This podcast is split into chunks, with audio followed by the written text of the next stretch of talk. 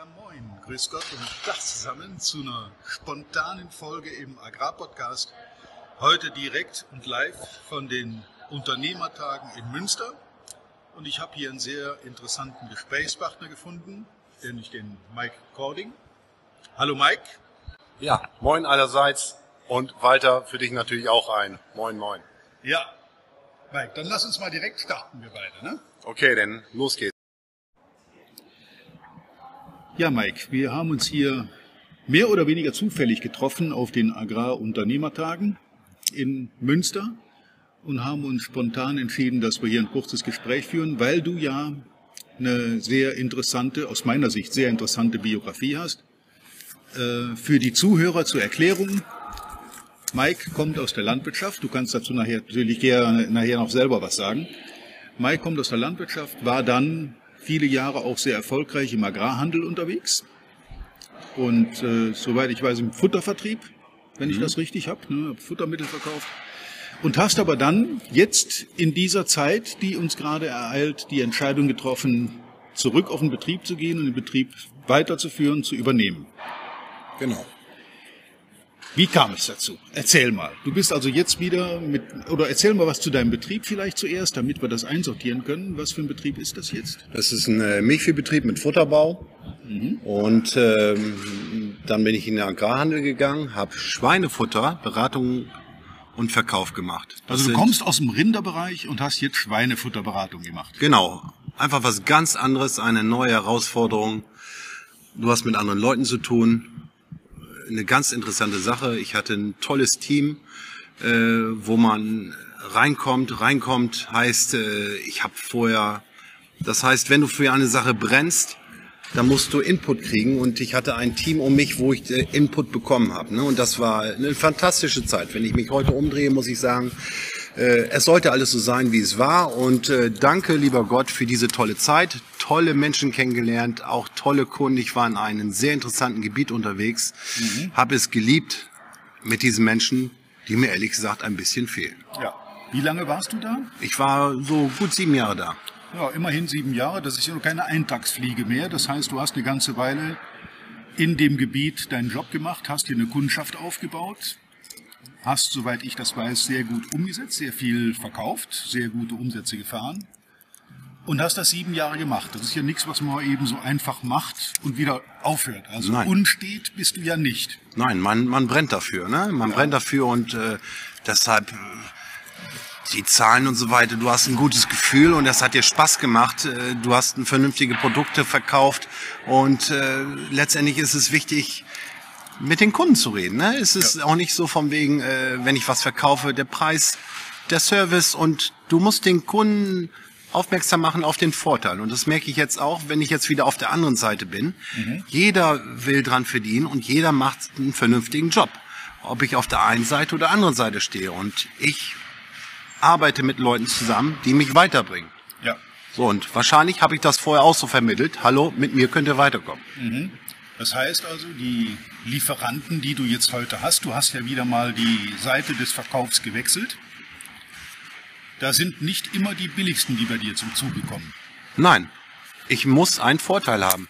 Und ein mhm. Vorteil heißt, ähm, äh, ob derjenige mich weiterbringt. Ne? Und mhm. da sind auch verschiedene andere Sachen und da bin ich auch knallhart. Äh, wenn sich da einer irgendwas leistet oder so oder mich vergisst, ich habe wenig Zeit, der ganze Tag, die ganze Woche ist durchgetaktet, mhm. 100 Stunden in der Woche, kein Thema. Und dann läufst du auch oft am Limit. Und dann kannst du dich nicht mit Leuten aufhalten, die dich nicht weiterbringen. Mhm. Also es geht nicht darum, den billigsten Lieferanten zu finden und den letzten Preis zu erpressen, sondern du brauchst einen Vorteil neben dem üblichen, was man draußen so hört. Genau. Und einen vernünftigen Service, das Rundumpaket sozusagen. Ja. Und ich habe auch keine Zeit, mir da und da und da die Rosinen rauszupicken. Mhm. Nein, das äh, kommt schon auf das Gesamtprogramm an. Ja, ich kann das nachvollziehen, weil das bei mir im Geschäft so ähnlich ist. Ich kriege ja auch jeden Tag Unmengen Angebote von Leuten, die mir irgendwas verkaufen oder liefern wollen. Ähm, das allermeiste davon fliegt mehr oder weniger ungelesen in den Papierkorb, weil ich einfach nicht die Zeit habe, mich damit zu befassen. Es muss mit ganz kurzen und prägnanten Worten mir klar gemacht werden, was habe ich davon? Was bringt mir das, wenn wir jetzt uns zusammensetzen? Und dann kann ich mir die Zeit auch nehmen, dann habe ich das geplant in meinem Ablauf. Aber erzähl mal zu deinem Betrieb. Wie sieht der Betrieb aus? Du bist jetzt wieder zurück in die Rindviehhaltung, Milchvieh, hast du gesagt? Mhm. Ich habe einen, äh, ja, einen Betrieb übernommen. Ich äh, habe den Betrieb damals mit aufgebaut. Ich wusste, was mich erwartet. Mhm. Ich habe verzichtet auf eine 40-Stunden-Woche, geregelte Arbeitszeiten, Urlaubszeiten. Festes Gehalt? Festes Gehalt, habe ich darauf verzichtet. Ja. Ich habe einen Milchviehbetrieb übernommen in der Zeit, äh, wo es nicht gerade rosig war. Und ähm, ich hatte ein Ziel. Ich wollte den dahin bringen, wo ich wollte. Mir war es scheißegal. Das erste Jahr wollte ich vernünftig über die Bühne kriegen. Ich wollte keinen großen Gewinn haben. Das habe ich ganz nach hinten gestellt. Spaß bei Arbeit ist mir wichtig und meine Ziele so schnell wie möglich umsetzen und mhm. konsequent. Und deine Ziele mit dem Betrieb, wie kannst du die formulieren? Was hast du da für Ziele dir gesetzt? Äh, Ziele habe ich mir gesetzt, dass ich alles auf den Prüfstand stelle und effektiv arbeiten möchte, effektiv arbeiten möchte und äh, die Milchviehhaltung weiter ausbauen wollte. Okay, das heißt aber, du bist praktisch mit dem Blick von außen in den Betrieb wie ein Berater da reingegangen, hast den analysiert. Genau und hast dir dann Gedanken gemacht, wo überall Maßnahmen ergriffen werden müssen oder können. Genau, ich muss aber dazu sagen, es war auch vieles Bauchgefühl. Mhm. Bauchgefühl, ich bin jetzt kein Controller und kein großartiger Zahlenmensch, aber ich habe gleich so gemerkt, so von wegen, was ist zu machen, um die Produktion, die Produktion ist das Wichtigste, dass es die nach vorne bringt. So, ich hatte jetzt, wenn ich mal aus dem Nähkästchen plaudere, ich hatte genug Grundfutter, ich habe gute Leute gehabt, ich habe das technische Equipment gehabt. So, was brauchst du, um die Leute auszulasten? Du brauchst die Produktionsmenge. Die Produktionsmenge brauchst du einfach nur erhöhen. Und das heißt durch einen Kuhkauf. So, und das ging sozusagen los. Ich bin in einer Phase gestartet, wo keiner großartig Bock hat. Und ich habe vorzeitig mit dem Zuchtunternehmen Kontakt aufgenommen und habe gesagt, ich möchte so und so viel Kühe haben. Äh, die haben mich alle doof angeguckt, haben gesagt, komm erst mal rein, sieh erst mal zu, wie alles läuft und so weiter. Ich sage, nein, bis dann und dann. Im Herbst möchte ich welche haben. Im mhm. Herbst, warum im Herbst? Ähm, weil ich damit gerechnet habe, dass zum im Herbst Richtung Dezember hin geht der Buttermarkt nach oben wegen Keksebacken und so weiter, dass der Markt dann anspringt. Und da habe ich nochmal Druck ausgeübt, weil ich auch woanders welche angeguckt habe. Und dann war es ein Glück, dass man eine vernünftige Herde gefunden hat, zu einem damaligen Preis wenn ich mal sozusagen über äh, sage, so der Kaufpreis für eine Kuh gegenüber einem Durchschnittsschlachtpreis lag das Risiko bei ähm, so 20 Prozent. 20, 25 Prozent gegenüber dem Preis, den ich für die Kuh bezahlt habe, ja. gegenüber einem Schlachterlös. So, und das Risiko war überschaubar. So, und das Gute, was dann passierte, ist zwei Monate später zogen die Milchpreise an. Mhm. So, und das war ein sehr guter Vorteil. Auf der anderen Seite habe ich Nebenschauplätze gehabt. Ich hatte eine Molkerei, die nicht pünktlich bezahlt hat. Und trotzdem musste im Kopf alles weiterlaufen. Ich konnte mich nicht hinsetzen und habe gesagt, oh Gott, oh Gott, oh Gott, wann kriege ich das Milchgeld? Ich musste trotzdem konsequent an meinen Zielen weiterarbeiten. Das mhm. heißt natürlich auch mit der Bank sprechen. Hallo, ich habe einen Investitionsplan für das Jahr so und so und stelle mir das so und so vor. Mhm. Und wenn ich denn auf einmal höre, hallo, das Milchgeld kommt nicht und so weiter, dann ist es ganz klar, dass ich sofort mit meinen Vorlieferanten spreche und sage, hallo, ich weiß nicht, wie es aussieht, aber es könnte da Probleme geben. Und nicht erst immer, wenn die mich anschreiben, hallo, warum ist das Geld nicht gekommen? Ja.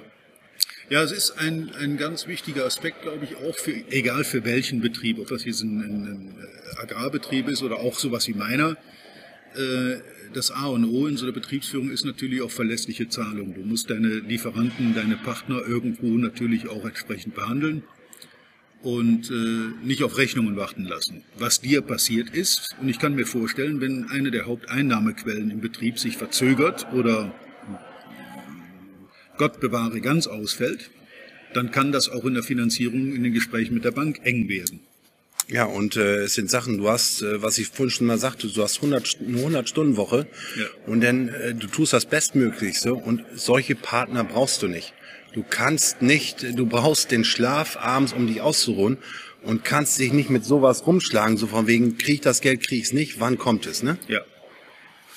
Ja, das heißt klar Prioritäten setzen und klar in den Betrieb auch ein Ziel verfolgen, Ziel setzen, Ziel verfolgen.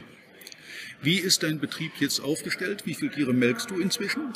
Äh, ich, wenn ich mal anders äh, sage, habe ich die Milchmenge habe ich die Milchmenge um 60 Prozent erhöht. Also vom Übernahmestand jetzt heute 60 Prozent höher. Genau, 60 Prozent höher. Also mal eine Hausnummer, ne? Äh, genau. Bei Personal hat sich ja etwas wesentlich geändert, aber nicht großartig viel. Ich hatte Maschinentechnik war, soweit die Fütterungstechnik war da. Mhm.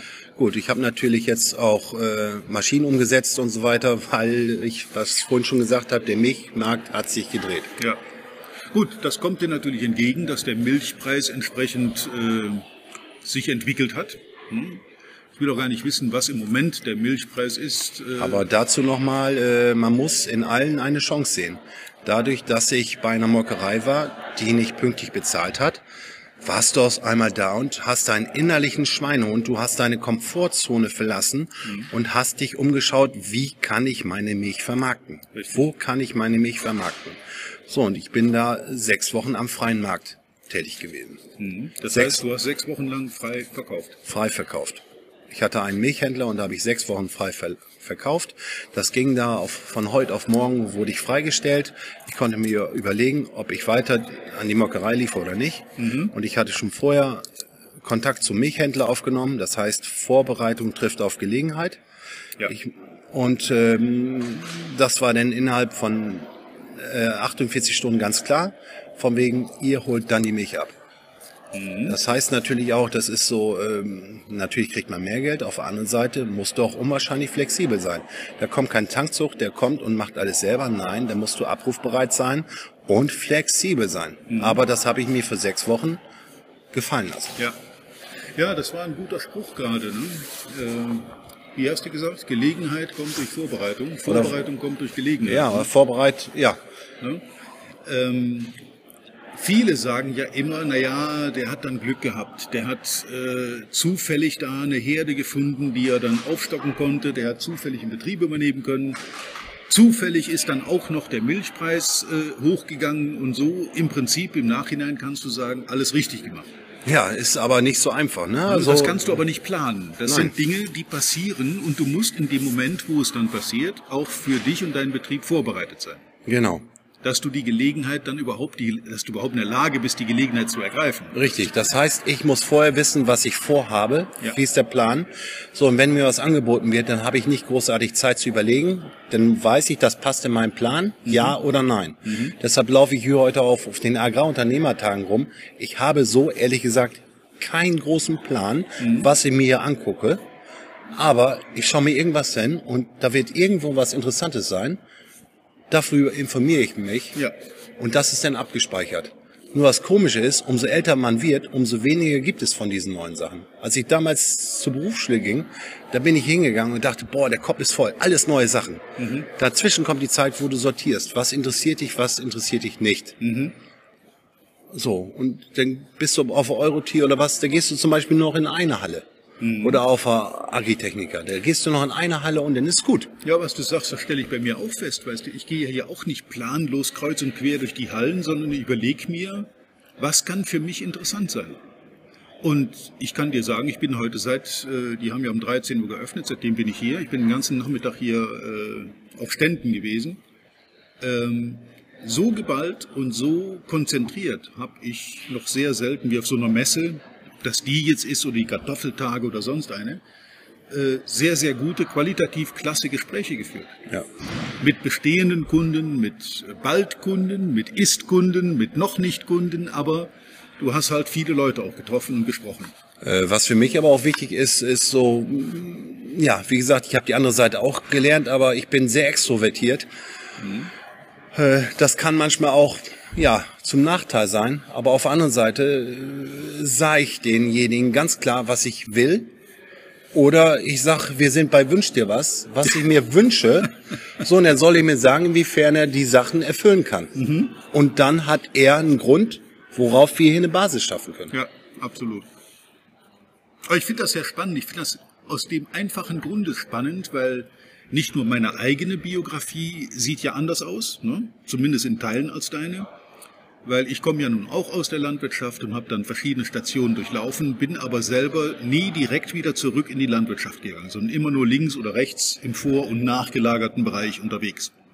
Das hast du ja auch gemacht und hast aber dann irgendwann für dich die Entscheidung getroffen, ich gehe wieder zurück. Das machen nur relativ wenige Leute, die ich so kennenlerne. Die allermeisten haben eine Biografie, die kommen, was weiß ich, als hochvertriebener, zweitgeborener Bauernsohn und suchen sich einen Job äh, links oder rechts von der Landwirtschaft, kommen aber dann selten auf die Idee, den Weg zurück wieder anzutreten. Ich bin einer, der was machen will, was aufbauen will und ähm, ja, halt was gestalten will. Ne? Mhm. Und damit ist logisch, dass das in letzter Konsequenz auch Selbstständigkeit, Unternehmertum bedeutet. Natürlich. Ja, klar. Ja. Selber, ständig ja. dabei. Selbst und ständig arbeiten. Genau. Ja, finde ich spannend. Mike, ich finde das auch äh, durchaus eine Erfolgsstory, was du gerade so von dir gegeben hast. Du hast den Betrieb, denke ich mir, im Griff. Mit allen äh, Unwägbarkeiten, die so auf einen zukommen können. Der, der große Unterschied ist, damals wurdest du auf die Schulter geklopft. Das musst du jetzt selber machen. Das ist gar nicht so einfach. Ja, das positive Feedback, das kannst genau, du dir musst, nur selber geben. Genau, man muss ja. immer was, man muss, das Glas ist immer halb voll. Es kann scheiße sein, du musst trotzdem deinen Mitarbeitern klar machen, dass du gut gelaunt bist, weil ein muffliger Chef kann keiner gebrauchen. Nee, das zieht die ganzen, den ganzen Laden runter. Und du musst so, ja. immer einen Schritt vorher sein. Mhm. Mhm. Wenn du pennst, pennen die anderen auch. Ja, wenn du, wenn du das nicht im Griff hast und wenn du selber nicht auf Zack bist, dann sehen die Leute ja auch durch das Vorbild, dass es offensichtlich nicht nötig ist. Genau, und äh, Spaß bei Arbeit ist das Wichtigste und ein tolles Betriebsklima. Ne? Ja. Also wenn man das hinkriegt, auch in Krisenzeiten und in schwierigen Zeiten, dann großen Respekt.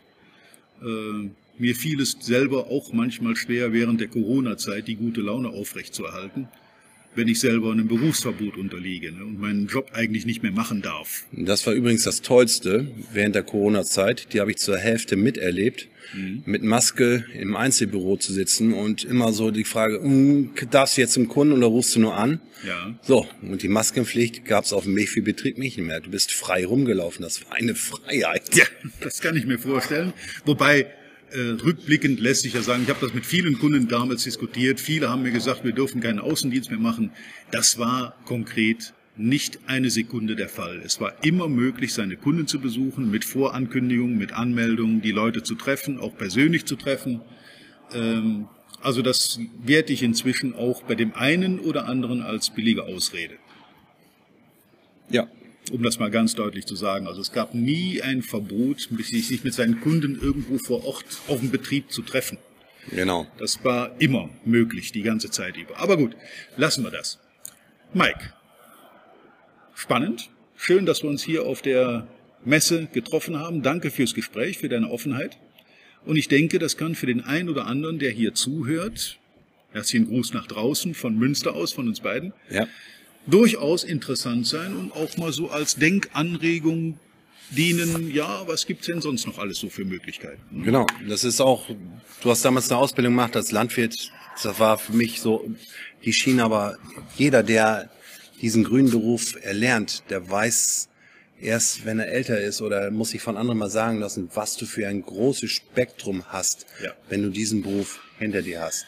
Und egal was, brenn dafür. Mach das, wozu du Bock hast. Und der erste Tag im neuen Unternehmen ist gleich die Bewerbung für das nächste. ja, tolles Schlusswort. Vielen Dank dafür. Und übrigens auch, da sind wir uns beide einig, in der geilsten Branche der Welt. Genau. Also, bis zum nächsten Mal, meine Lieben. Tschüss. Tschüss, Mike. Tschüss. Weiter. Vielen Dank, dass du heute wieder dabei warst. Wir hoffen, du hattest genauso viel Spaß wie wir. Wenn dir gefallen hat, was du gerade gehört hast, dann war das erst der Anfang. Denn auf walter-peters.de-termin erhältst du kostenlos und unverbindlich ein Beratungsgespräch mit Walter. In diesem 30-minütigen, völlig kostenfreien Erstgespräch erarbeitet Walter mit dir einen Schritt-für-Schritt-Plan, den du direkt anwenden kannst. Du lernst zum Beispiel, wie du deinen Umsatz innerhalb weniger Wochen deutlich steigerst, wie du mehr Neukunden für dich gewinnst und deine Verkaufsgespräche erfolgreich abschließt. Da Walter immer nur eine begrenzte Zahl von Anfragen bearbeiten kann, warte nicht zu lange. Denn Fakt ist, wer weiterkommen will, braucht einen Experten. Walter hat mit über 40 Jahren im Vertrieb und 15 Jahren als Trainer schon zahlreichen erfolgreichen Unternehmen dabei geholfen, ihre Umsätze massiv zu steigern und Kundenverhandlungen deutlich zu vereinfachen. Wenn du also wissen willst, ob du für ein Erstgespräch in Frage kommst, geh auf walter-peters.de-termin und fülle das Formular aus. Bis zum nächsten Mal bei Erfolgreich im Agrarvertrieb, der Agrarpodcast. Wir wünschen dir reiche Ernte.